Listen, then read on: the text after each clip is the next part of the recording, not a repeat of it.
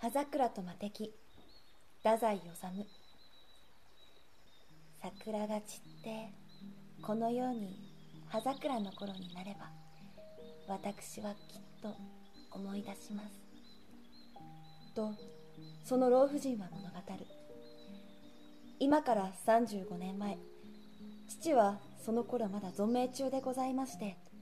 私の一家。と言いましても母はその7年前私が13の時にもう他界なされてあとは父と私と妹と3人きりの家庭でございましたが父は私18妹16の時に島根県の日本海に沿った人口2万余りのあるお城下町に中学校長として赴任してきて学校の借家もなかったので町外れのもうすぐ山に近いところに一つ離れてポツンと立ってあるお寺の離れ座敷。2部屋拝借してそこにずっと6年目に松江の中学校に転任になるまで住んでいました。私が結婚いたしましたのは松江に来てからのことで24の秋でございますから当時としては随分遅い結婚でございました。早くから母に死なれ父は頑固一徹の学者かたぎで世俗のことにはとんと疎く私がいなくなれば一家の切り回しがまるでダメになることが分かっていましたので私もそれまでにいくらもお話があったのでございますが家を捨ててまでよそへお嫁に行く気が起こらなかったのでございます。せめて妹さえ丈夫でございましたならば私も少し気楽だったのです。けれども妹は私に担いで大変美しく髪も長くとてもよくできる可愛い子でございましたが体が弱くその城下町へ赴任して2年目の春私二十歳妹18で妹は死にました。その頃の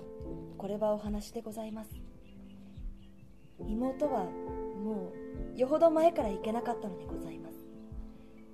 腎臓結核という悪い病気でございまして気のついた時には両方の腎臓がもう虫食われてしまっていたのだそうで医者も100日以内とはっきり父に言いました。どうにも手の施しようがないのだそうでございます。一月経ち二月経ってそろそろ100日目が近くなってきても私たちは黙って見ていなければいけません。妹は何も知らず割に元気で終日寝床に寝たきりなのでございますがそれでも陽気に歌を歌ったり冗談言ったり私に甘えたりこれがもう3 4 0日経つと死んでゆくのだ。はっきりそれに決まっているのだと思うと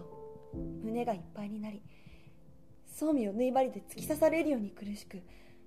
私は気が狂うようになってしまいます。3月。4月5月。そうです。5月の半ば。私はあの日を忘れません。野も山も新緑で裸になってしまいたいほど暖かく。私には新緑が眩しく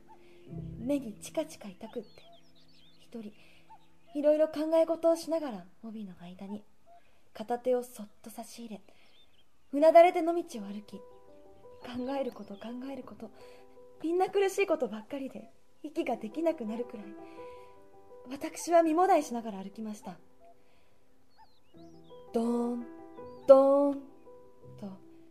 春の土の底の底からまるで10万億度から響いてくるようにかすかな。けれども恐ろしく幅の広い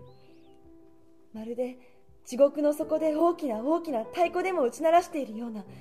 おどろおどろした物音が絶え間なく響いてきて私にはその恐ろしい物音が何であるか分からず本当にもう自分が狂ってしまったのではないかと思いそのまま体が凝結して立ちすくみ突然「わっ!」と大声が出て立っていられずペタンと草原に座って思い切って泣いてしまいました後で知ったことでございますがあの恐ろしい不思議な物音は日本海大海戦軍艦の大砲の音だったのでございます。東郷提督の命令一家でロシアのバルチック艦隊を一挙に撃滅なさるための大激戦の最中だったのでございます。ちょうどその頃でございますものね。海軍記念日は今年もまたそろそろやってまいります。あの海岸の城下町にも大砲の音がおどろおどろ聞こえてきて町の人たちも生きた空がなかったのでございましょうが私はそんなこととは知らずただもう妹のことでいっぱいで半期違いのありさまだったので何か不吉な地獄の太鼓のような気がして長いこと草原で顔も上げずに泣き続けておりました。日が暮れかけてきた頃私はやっと立ち上がって死んだようにぼんやりなってお寺へ帰ってまいりました。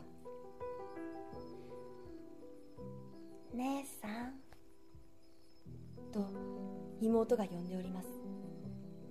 妹もその頃は痩せ衰えて力なく自分でもうすうすもうそんなに長くないことを知ってきている様子で以前のようにあまり何かと私に無理難題言いつけて甘ったれるようなことがなくなってしまって私にはそれがまた一層つらいのでございます。姉さんこの手紙いつ来たの？私ははっと胸をつかれ顔の血の気がなくなったのを自分ではっきり意識いたしました。つ来たの？妹は無心のようでございます。私は気を取り直してついさっきあなたが眠っていらっしゃる間にあなた笑いながら眠ってたわ。私こっそりあなたの枕元に置いといたの。知らなかったでしょ。知らなかった。妹は夕闇の迫った薄暗い部屋の中で白く美しく笑って「姉さん私この手紙読んだの。おかしいわ。私の知らない人なのよ。知らないことがあるものか。私はその手紙の差し手紙の差出人の MT という男の人を知っております。ちゃんと知っていたのでございます。いいえ。お会いしたことはないのでございますが私がその56日前妹のタンスをそっと整理してその折に一つの引き出しの奥底に一束の手紙が緑のリボンできっちり結ばれて隠されてあるのを発見いたしいけないことでしょうけれどもリボンをほどいて見てしまったのでございます。およそ30通ほどの手紙。全部がその MT さんからの手紙だったのでございます。もっとも手紙の表には MT さんのお名前は書かれておりませぬ。手紙の中にちゃんと書かれてあるのでございます。そうして手紙の表には差出人としていろいろの女の人のお名前が記されてあってそれがみんな実在の妹の友達のお名前でございましたので私も父もこんなにどっさり男の人と文通しているなど夢にも気づかなかったのでございます。きっとその MT という人は用心深く妹からお友達のお名前をたくさん聞いておいて次々とその数ある名前を用いて手紙をよこしていたのでございましょう。私はそれに決めてしまって若い人たちの大胆さに密かに舌を巻きあの厳格な父に知られたらどんなことになるだろうと身震いするほど恐ろしく。けれども一通ずつ日付に従って読んでいくにつれて私までなんだか楽しくウキウキしてきて時々はあまりの他愛なさに一人でクスクス笑ってしまって